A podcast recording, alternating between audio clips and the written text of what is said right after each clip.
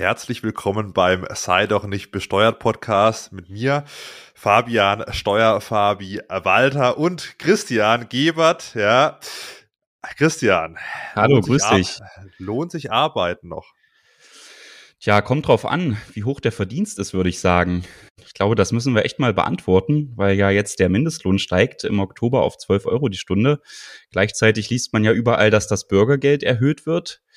Und in diesem Zusammenhang liest man natürlich auch viel, viele Nachrichten dazu. Lohnt sich Arbeiten noch? Diese Frage wollen wir heute beantworten. Genau, also das Bürgergeld wird eingeführt ja, zum 1. Januar 2023. Zum 1. Oktober 2022 steigt schon der Mindestlohn auf dann 12 Euro die Stunde. Wir haben das hier mal ausgerechnet. Das sind bei einem Vollzeitjob dann netto in der Steuerklasse 1 knapp 1500 Euro. Mhm. Aktuell sind es 1340 Euro netto bei einem Vollzeitjob. Das heißt, man bekommt im Monat etwa 159 Euro mehr netto mhm. raus. Mhm. Jetzt könnte man äh, schnippisch sagen, das ist, das ist dann die Gasrechnung, ja, die, die, dann, ja, die dann drin ist. Und dann etwa 210 Euro Mehrbelastung äh, etwa für den Arbeitgeber. Das kommt natürlich dann immer so ein bisschen drauf an. Ja, also im Prinzip ist ja die Frage, ja, mit 1500 Euro. Ich weiß noch, also äh, als ich angefangen habe nach der nach meiner Bankausbildung, beziehungsweise war ein duales Studium, dann in der Bank zu arbeiten, da habe ich auch nicht viel mehr rausbekommen. Das waren damals brutto 2000 432 waren es, glaube ich, ja. Also auch nicht so ein riesiges, riesiges Einkommen für das, dass man da einen Bachelorabschluss schon hatte. Und das war netto auch nicht, nicht unbedingt mehr als 1500 Euro. Allerdings muss man natürlich sagen, ich muss jetzt da nicht irgendwie noch jemand durchfüttern und habe noch zu Hause mhm. gewohnt, dann ist es natürlich äh, um einiges angenehmer. Und damals waren die 1500 Euro in der Kaufkraft, das ist auch schon wieder zu mhm. lange her, man wird alt, noch bisschen, bisschen höher als heute. Aber ja, mit 1500 Euro als beispielsweise Alleinverdiener in einer, in einer Partnerschaft, vielleicht sogar mit Kindern noch, da ja durchzukommen, das schon, stelle ich mir brutal hart vor. Ja. Mhm, ja. Ähm, ich denke, wir sollten aber auch noch mal die Arbeitgeber nicht vergessen. Hm, wir haben ja jetzt immer von dem Nettolohn gesprochen, der dann ausgezahlt wird. Was kostet es denn den, äh, den Arbeitgeber, jemanden dann mit äh, Mindestlohn und Vollzeit zu beschäftigen ab Oktober? Und das sind, äh, wäre ein Bruttogehalt von 2090 Euro und dazu kommen eben, jetzt mal ganz grob gesagt, noch diese 200 Euro Arbeitgeberanteil dazu. Also wäre man dann bei 2300 Euro, die der Arbeitgeber zahlen muss, um diesen Mindestlohn einem Zoll Vollzeitbeschäftigten auszuzahlen. Also dann ja. muss natürlich da auch eine entsprechende Produktivität dahinter stehen. Ja, ich glaube, der Mindestlohn ist bei 2080 Euro, aber kommt dann ungefähr aufs, aufs selbe raus. Also das klar. Und dann dem gegenüber, ja, was jetzt auch heiß diskutiert wurde in den vergangenen Tagen, Wochen, ist das Bürgergeld ja, also was zum ersten ersten wie angesprochen eingeführt wird und da ist ja, also bei TikTok erlebe ich es aktuell, ja, ich wurde auch schon mehrfach gefragt, auch unter einem aktuellen Video, macht doch auch mal ein Video zum Bürgergeld, weil irgendwie gefühlt zumindest auf TikTok macht jetzt jeder gerade Bürgergeld-Videos, mhm. dass es sich nie mehr lohnt, irgendwie zu arbeiten durch das Bürgergeld. Das ist natürlich was, was so auch nicht stimmt. Vielleicht können wir da mal so bisschen drauf eingehen ja, was ist das Bürgergeld? Ja, also aktuell gibt's gibt's Hartz IV, das soll ersetzt werden durch ein neues Bürgergeld und das erste ist mal ein bisschen höher, ja, mhm. also dann 500 Euro etwa. 502, glaube ich, jetzt kann ich das ja. mal berichtigen. Ja, ja, sehr gut, ja. 502 Euro. Und was aber fast noch interessanter ist, sind dann diese ganzen, ja, Repressalien, wenn man so nennen will, die da wegfallen. Also, das ist schon ganz interessant, dass man da erstes Mal, äh, zum ersten Mal große Freiheit hat, bis man mal Leistungen gestrichen bekommt und auch ein relativ großes Vermögen dann haben kann. Mhm. Das war ja bisher so, wenn man jetzt wirklich in diese Sozialleistungen, Arbeitslosengeld 2 gefallen ist, dann musste man sich wohl relativ schnell darauf einstellen, dass dann dass man eben bestimmte Auflagen bekommen hat, natürlich sich zu bewerben, aber eben auch möglicherweise die, die Wohnung zu wechseln, weil die ja auch mit bezahlt wird. Also diese Zahl, die wir gerade genannt haben, diese 502 Euro, die bekommt man ausgezahlt und zusätzlich übernimmt der Staat die, die Kosten für die äh, Wohnung und Warmmiete, aber nur bis zu einer bestimmten Größe. Ich meine, also wir, wir sind jetzt keine Super-Experten hier auf dem Thema. Ich meine, das sind 50 Quadratmeter für ein Single und für Alleinerziehende mit Kind 65 Quadratmeter. Das sind natürlich dann schon kleine Wohnungen. Und wenn man in einer großen Wohnung wohnt, muss man halt umziehen oder musste man umziehen. Und das Ganze ist jetzt aber, soll deutlich länger gestreckt werden, diese Pflicht, sich da zu verändern, nämlich auf bis zu zwei Jahre. Und äh, bis dahin kann man dann also in der, in der teureren Wohnung, größeren Wohnung bleiben und die Kosten werden auch vom Amt übernommen. Interessant, oder? Ja, auch, was auch interessant ist, sind die Vermögensgrenzen, ne? also was als erheblich äh, gilt. Und bei einer vierköpfigen Familie wären das äh, beispielsweise 150.000 Euro, was jetzt, also ich weiß nicht, ob du privat irgendwie 150.000 Euro auf dem Konto hast. Ich, ich hab's nicht, ja. Hm. Und das ist dann natürlich schon wenn man das als bedürftig sieht, schon relativ interessant. Ja, und es ist natürlich auch so, dass man nicht nur diesen Regelsatz hat, sondern du hast angesprochen, die Kosten für die Wohnung werden übernommen. Und da gibt's ja alles, alles Mögliche, ja, also Mietzuschuss, Heizkostenzuschuss, Übernahme der Rundfunkgebühr. Mhm. Und wenn man das mal runterrechnet, dann ist es halt, wenn man jetzt beim, beim Mindestlohn sind schon ganz interessant, was dann rauskommt. Also der Fokus, ja, hat da mal äh, wirklich das detailliert durchgerechnet. Und laut Fokus ist es so, dass es eben vor allem bei einem Mindestlohn, also wenn man wirklich diese angesprochenen 2080 Euro brutto verdient, mhm. äh, bei einem Paar mit zwei Kindern, ja, dann dazu führt, dass das Bürgergeld 783 Euro pro Monat netto mehr bringt, als wenn man Vollzeit arbeiten gehen würde mit Mindestlohn. Wie gesagt, bei einem Alleinverdiener, wo nur einer arbeitet, Paar mit zwei Kindern. Wenn man alleinerziehend ist, ein Kind hat, dann ist das Arbeiten Vollzeit bei Mindestlohn nur um 140 Euro pro Monat besser. Und da muss man sich natürlich schon fragen, ja, will man jetzt Vollzeit arbeiten, 40 Wochenstunden, dass man eben auf diesen 2080 Euro Mindestlohn dann ab dem 1. Oktober kommt? Oder die Frage ist dann, ob es bei einem Alleinerziehenden mit einem Kind dann sich noch lohnt, arbeiten zu gehen, wenn eben bei einer Vollzeitstelle mit Mindestlohn noch 140 Euro netto eben mehr pro Monat rauskommen. Und diese Berechnungen sind ja alle, die haben ja einen Faktor auch nicht berücksichtigt, nämlich es gibt ja natürlich auch noch Schwarzarbeit. Das heißt, mhm. äh, nur weil man Bürgergeld bekommt, heißt ja nicht, dass man nicht mehr arbeiten gehen kann. Klar ist das illegal, aber wir wissen alle, in der, in der Praxis ist halt Schwarzarbeit gut verbreitet. Und es ist halt schon ganz interessant, ja, wie nah und vielleicht sogar, also das ist ja schon Wahnsinn, dass es überhaupt gibt, dass es eine Konstellation gibt, dass jemand mehr Bürgergeld mit den ganzen Zusatzleistungen dann bekommt, wie wenn er praktisch mit einem Mindestlohn selbst ja. seine ganzen Ausgaben beschreibt, dass sowas überhaupt möglich ist. Wir gehen jetzt mal davon aus, aber ich, so wie ich das jetzt ja nachvollziehen kann, ist die Rechnung vom Fokus gut, gut durchdacht. Und dass es das überhaupt geben kann in Deutschland, dass man mit einem Bürgergeld, ja, mit einem leistungslosen, würde ich jetzt mal sagen, ja, Einkommen da über das Arbeitseinkommen kommt, das ist eigentlich schon Wahnsinn. Ja.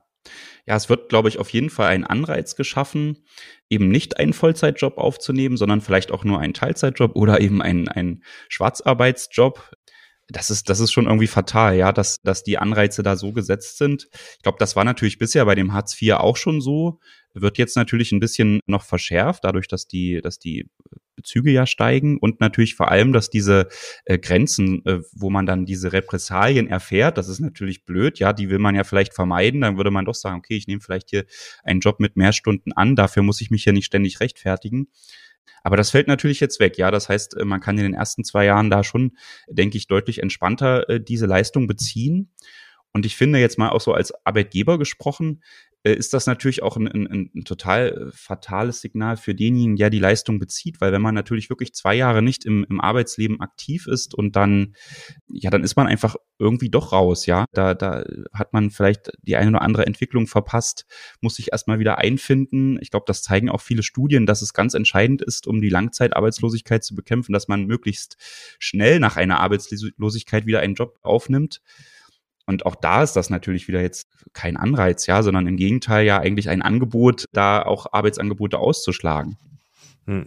Absolut, ja. Und ich finde es auch ganz interessant, dass selbst hier das Bundesministerium für Arbeit und Soziales die Frage in ihren FAQs reingenommen hat. Da sieht man schon, das ist schon eine Frage, die man sich stellen muss, die einem ganz normal in offiziellen FAQs zum Bürgergeld eben bei Punkt 12 dann lohnt sich arbeiten noch. Und die Antwort ist jetzt nicht unbedingt, ja, es lohnt sich auf, auf jeden Fall noch. Also kann man sich mal äh, durchlesen, wenn es mhm. interessiert.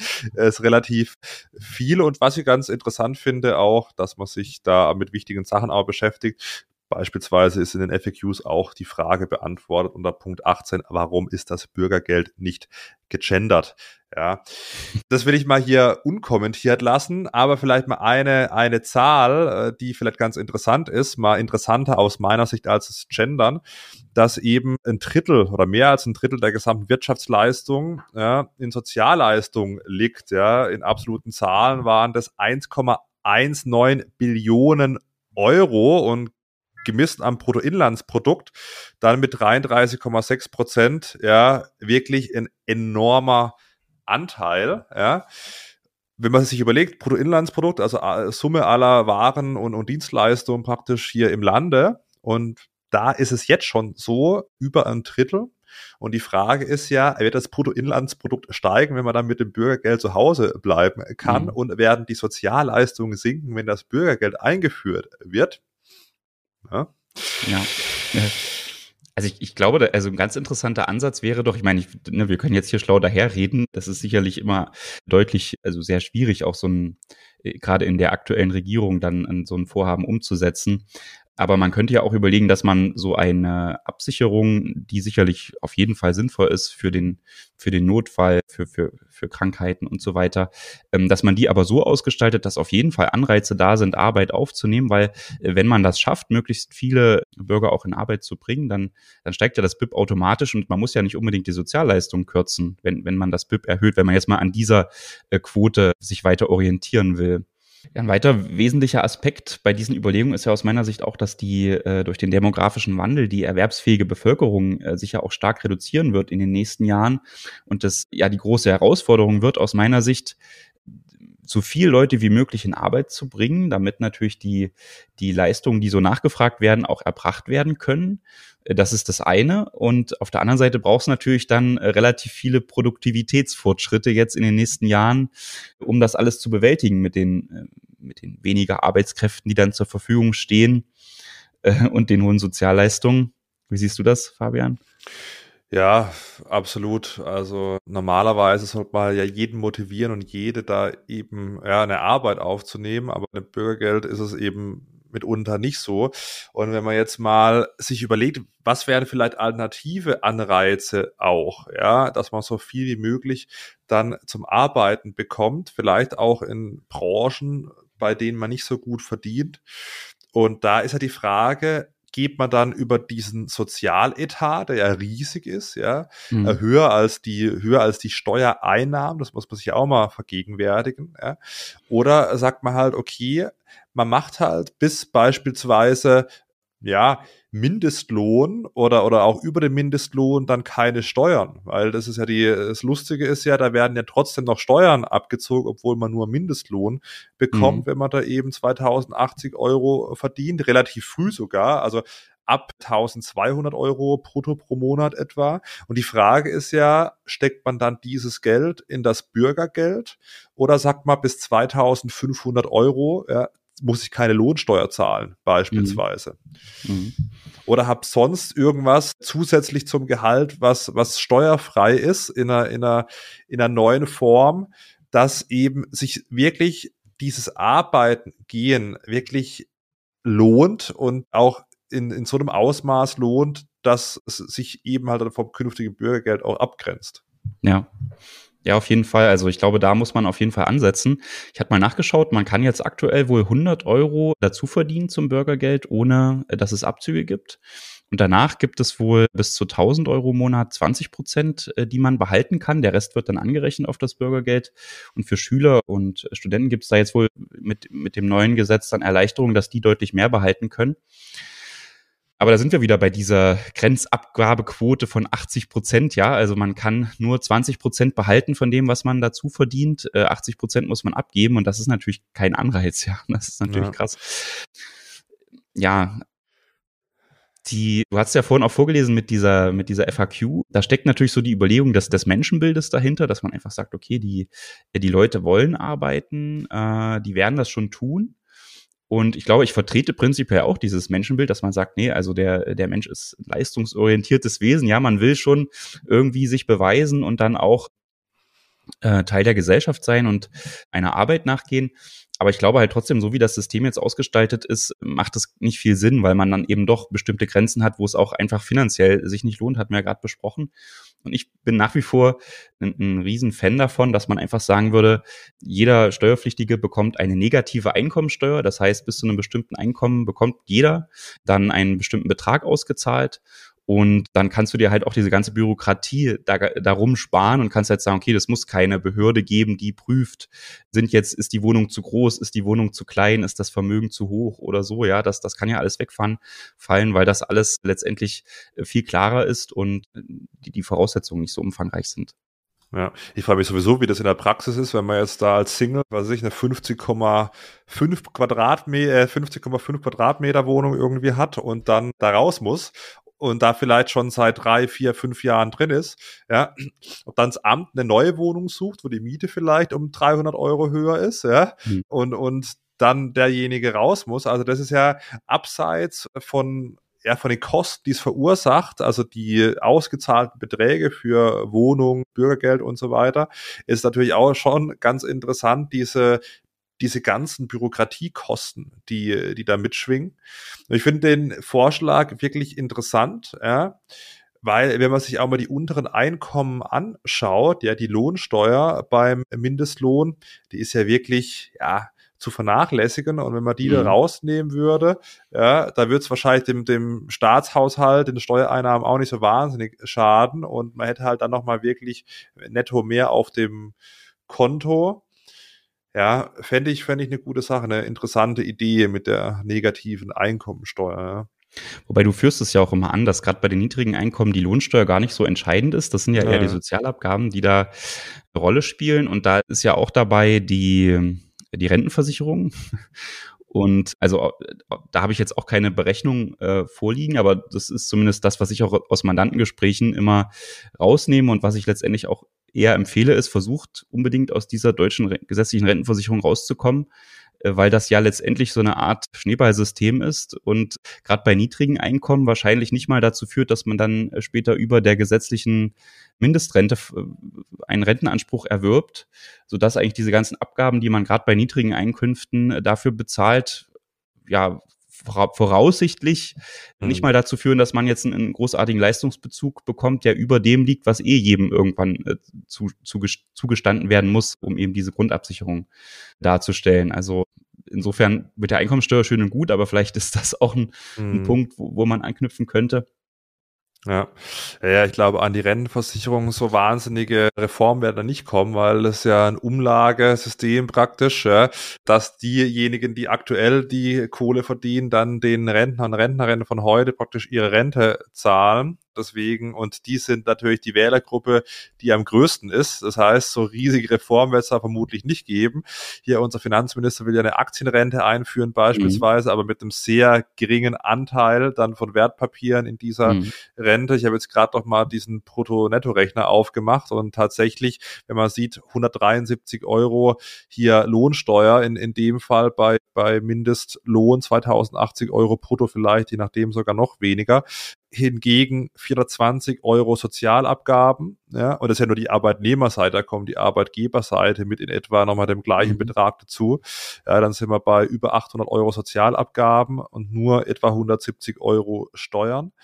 Aber es wird aus meiner Sicht bei der Rente zumindest wird nicht groß angegriffen werden. Man kann halt nur schauen, das Individuum, dass man eben keine Rentenversicherungsbeiträge zahlt. Ich meine, ich kann ja mal hier bei mir, wie ich das mache, ja, und vermutlich du auch.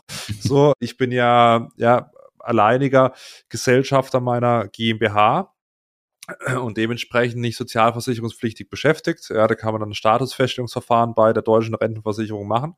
Da kann man sich eben befreien lassen und spare halt dieses Geld, was ich mir jetzt hier spare, für die Rentenversicherung halt anderweitig. Ja, eine Rentenversicherung, die vielleicht auch mal was abwirft später, aber für normalen Arbeitnehmer glaube ich, also es wäre zwar schön, wenn sich da was ändert und hier das System reformiert wird. Das denke ich jetzt mal bekannt, ja, dass es, dass es notwendig ist, es zu reformieren. Aber bis das reformiert ist, denke ich, werden wir noch lange, lange Rentenversicherungsbeiträge mhm. zahlen.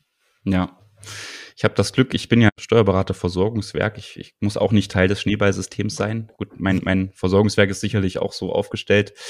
Aber ich glaube, da bin ich, bin ich auch deutlich besser aufgehoben als in der äh, Rentenversicherung, äh, ja. Äh. Naja, Absolut. Ähm, ich kann mich erinnern, du hast da mal einen interessanten Beitrag gepostet zum, zum französischen System. Ich glaube, man schaut eigentlich selten nach Frankreich, wenn es zum Thema Rente geht. Äh, kann sich da was abschauen. Ja, normale, die sind ja da auch beim Thema Renteneintrittsalter sehr starr und stur. Jetzt glaube ich noch niedriger als bei uns, ja. Aber du hast da, glaube ich, was auch zum Thema Aktienrente. Das fand ich eigentlich ganz interessant. Die haben da auch so eine Sonderregelung, oder? Ja, da ging es im Prinzip darum, in Deutschland ist es ja so, man hat 801 Euro frei pro Jahr und Sparerpauschbetrag, wo man dann am Ende des Tages äh, Kapital einsammeln kann. Also was ich, man investiert in Aktien und dann hat man kann man 801 Euro Dividende oder weitere Kapitaleinkünfte, Gewinne aus Aktienverkäufen und so weiter haben. Und das Problem ist nur, wenn man langfristig ansparen will, dieser Betrag verfällt praktisch schon im Folgejahr. Also man hat jedes Jahr nur 801 Euro. Mhm. Wenn man es dann im Jahr 2022 nicht nutzt, ja, dann ist der Betrag weg. Und das ist natürlich traurig, weil man verkauft jetzt nicht jedes Jahr die Aktien. Gerade wenn man langfristig für die mhm. Rente vorsorgen möchte, dann lässt man die liegen, ja, und hat dann vielleicht über 30 Jahre diese Gewinne, was weiß ich, 150.000 Euro Gewinn beispielsweise, die man sich angespart hat. Und dann, wenn man danach 100, nach 150.000 Euro Gewinn das dann verkauft, dann muss man in Deutschland alles bis auf eben diese 801 Euro versteuern. Und in Frankreich ist es beispielsweise so, dass ich eben zumindest für europäische Aktien-ETFs, also jetzt keine außerhalb Europas, dass ich dann 150.000 Euro als Freibetrag habe und damit motiviert man halt die Leute auch zum längerfristigen Ansparen. Das ist wirklich eine gute Sache und sollte man sich mal in, in Deutschland angucken. Ich habe das ja damals mit Christian Hecker, dem Gründer von Trade Republic, ja, unser Podcast-Kollege, da mal angesprochen. Das ist schon ganz, ganz, ganz interessant, das Modell, ja. Mhm. Ja, fand ich auch interessant. Also da ist viel zu tun. Ich meine, immerhin Aktienrente, als ich das gesehen habe, dass sich da jetzt auch was tut, zumindest im, im, kleinen Bereich, wenn der Grundstein gelegt ist, kann man das ja vielleicht auch noch ausbauen, wenn man dann sieht, dass das funktioniert, ja, dass dann die der Kapitalstock steigt. Ich glaube, ein bisschen was tut sich, aber es muss sich mehr tun. Äh, sind wir mal gespannt, ja, was die Rente ja. hier angeht. Äh, ich habe gestern hier mit meinem Kollegen Basti Kunkel von Versicherung mit Kopf, da auch nochmal liebe Grüße, auch ein guter Kanal zum Folgen. Der hat gestern mit dem Finanzminister Christian Lindner Livestream gehabt, ja. Und da wurde das Thema auch angesprochen und auch in den USA, also gefühlt überall, wo man außerhalb von Deutschland blickt, gibt es da auch ein ganz interessantes Modell, das 401k-Modell oder 401k Modell heißt, 401 K, da ist es ganz interessant, dass diese betriebliche Altersvorsorge in den USA wirklich auch sehr interessant, auch mit Wertpapieren ausgestaltet ist, sehr begünstigt in den USA und da hat Basti hier äh, im Stream erzählt, dass sein äh, Schwiegervater mittlerweile Business Class nach Deutschland fliegt, also seine Frau ist Amerikanerin, wenn, wenn, wenn sie ihn besuchen kommen oder, oder die beiden. Und das ist schon ganz interessant, ja, dass da natürlich auch wahnsinnige ja, Hürden sind, beispielsweise, wenn man den Arbeitgeber wechselt in, in, in Deutschland, ja, was so die Portabilität angeht, so eine betriebliche Altersvorsorge. Man kann sich als Arbeitnehmer nicht den, den Anbieter aussuchen. Es gibt zwar für den Arbeitgeber eine Pflicht, 15 Prozent der eingesparten mhm. Sozialversicherungsbeiträge da wieder hinzuzuschießen, aber auch dieses System, also auch neben dieser gesetzlichen Rentenversicherung, so diese Betrieb betriebliche Altersvorsorge ist da wirklich noch ausbaufähig. Und dann der dritte Punkt, im Prinzip dieses private Sparen haben wir gerade angesprochen. Da gibt's ja mehr oder minder, also die 801 Euro, äh, die jetzt auf 1000 Euro wahrscheinlich erhöht werden. Da streitet man sich ja drum, ob man diese 801 Euro, die ja eh schon nix sind, ja, mhm. die seit 2009 nicht erhöht wurden, ob man die jetzt auf 1000 Euro erhöhen soll. Da frage ich mich, warum äh, diskutiert man nicht, dass, dass man die auf 5.000 oder 10.000 Ja. oder wie in Frankreich eben 150.000 Euro erhöht, dass bei, bei sowas überhaupt ja, Energie verschwendet als, als Regierung, sich da solche Sachen zu überlegen. Man muss doch jetzt mal schauen, wenn ich sehe, okay, wir haben, wir brauchen mehr Sozialleistungen äh, scheinbar durch dieses Bürgergeld. Da müssen wir doch mal schauen. A, ich muss meine gesetzliche Rente reformieren. Da sind sie dran mit der Aktienrente, aber das wird wahrscheinlich auch, da eben die Rentner die größte Wählergruppe sind, so schnell Mhm. und so einfach gehen. Zweitens betriebliche Altersversorgung. Ja, mal schauen, wie kann ich da diese ganzen Hürden abbauen, ja, wie kann ich vielleicht höhere Freibeträge auch schaffen, dass es attraktiver für Arbeitgeber und Arbeitnehmer wird, ja, und, und dritter Punkt eben, ja, diese private Vorsorge mit diesem äh, P, PA, also muss ich hier mal schauen, Plan d'Esparnier en Accent, ja?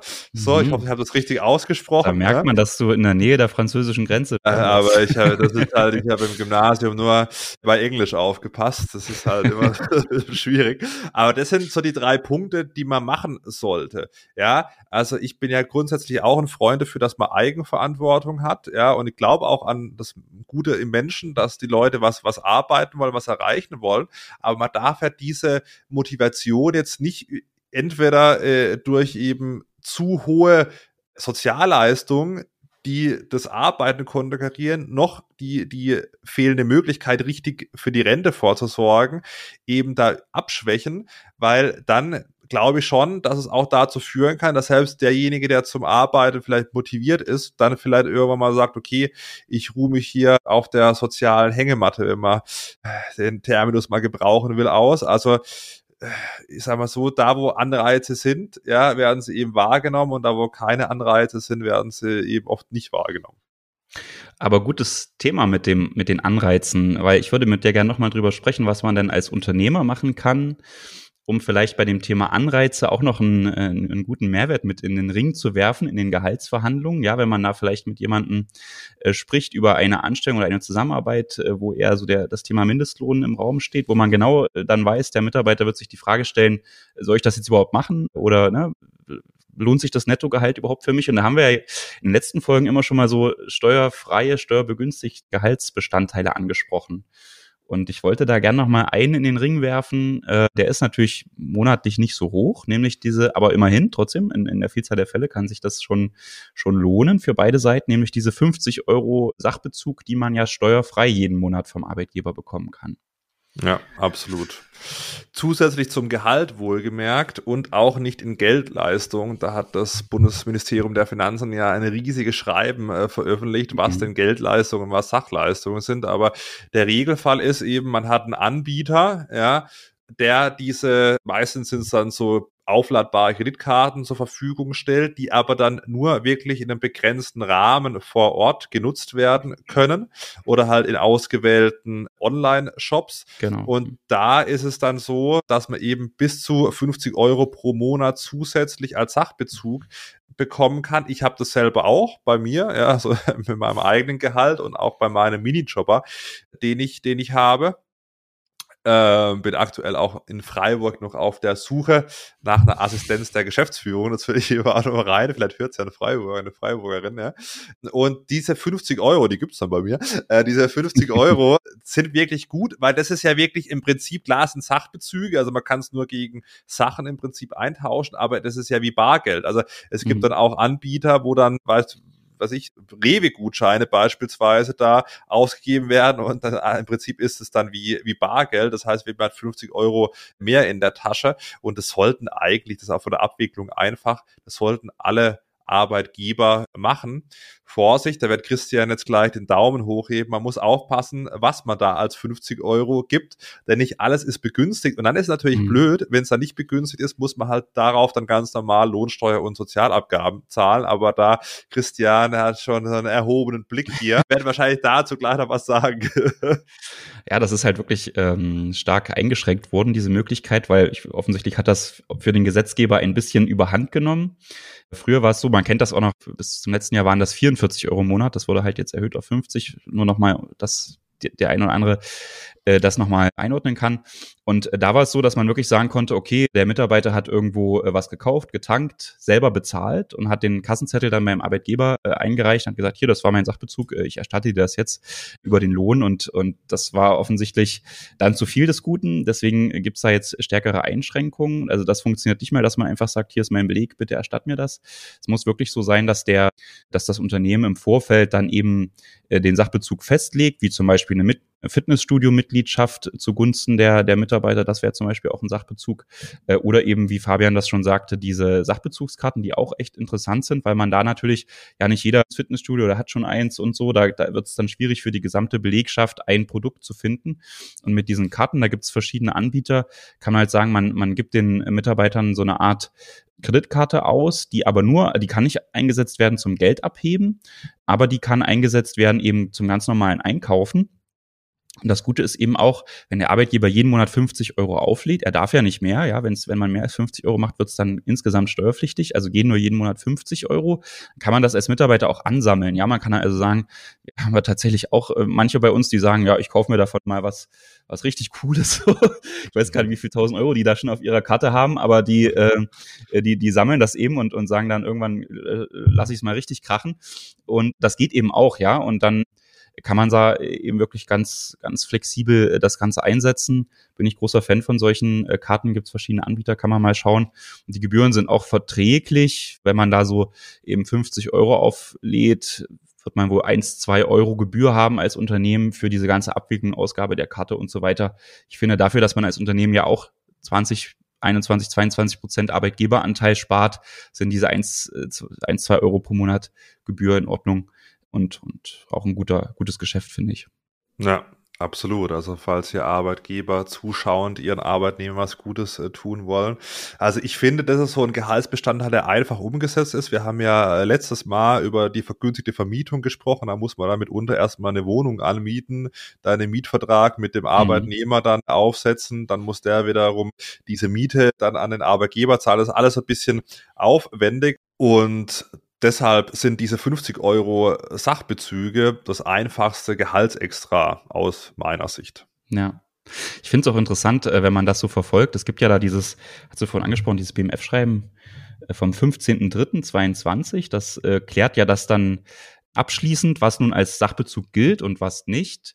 Das war vorher auch viel diskutiert, was, welche sind Amazon-Gutscheine erlaubt, ne? Und dann hat man festgestellt, nee, Amazon-Gutscheine sind nicht erlaubt, weil man weiß ja nie, bei wem man letztendlich, bei welchem Händler man dann tatsächlich diese, diesen Wert einsetzt und ob das dann wirklich noch ein Sachbezug ist, kann man nicht feststellen. Deswegen Amazon-Gutscheine waren raus und so weiter. Ne? Also da gab es dann viele Diskussionen.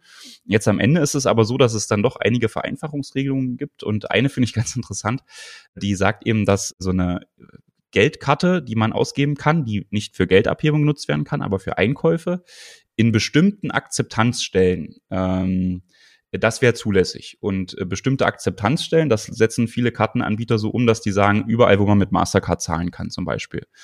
Und das ist natürlich schon echt, also ja, große Abdeckung. Und achso, und also mit bestimmten Akzeptanzstellen, das ist dann zum Beispiel Mastercard und bestimmten Postleitzahlengebieten, dass man sagt, in dem Postleitzahlengebiet, in dem äh, derjenige wohnt und die anliegenden Postleitzahlengebiete, dort, wenn die Karte darauf beschränkt ist und aber dann eben für alle Zahlungen genutzt werden kann, dann ist das auch noch ein Sachbezug. Und das ist aus meiner Sicht echt eine sehr weitgehende Regelung, die dazu führt, dass man die Karte ja wirklich, also für, für die alltäglichen Einkäufe äh, nutzen kann. Und das haben wir bei uns jetzt auch so und eigentlich alle sind, sind ganz zufrieden damit. Ne? Ja, ja, das glaube ich. Also da nochmal den Appell an die Arbeitgeber, da nochmal drüber nachzudenken, den Arbeitnehmern in schweren Zeiten, ja, was Gutes zu tun, dass sie auch motiviert bleiben zu arbeiten. Christian, das war doch wirklich interessante Folge über Mindestlohn, Bürgergeld, ja, Rentenversicherungen.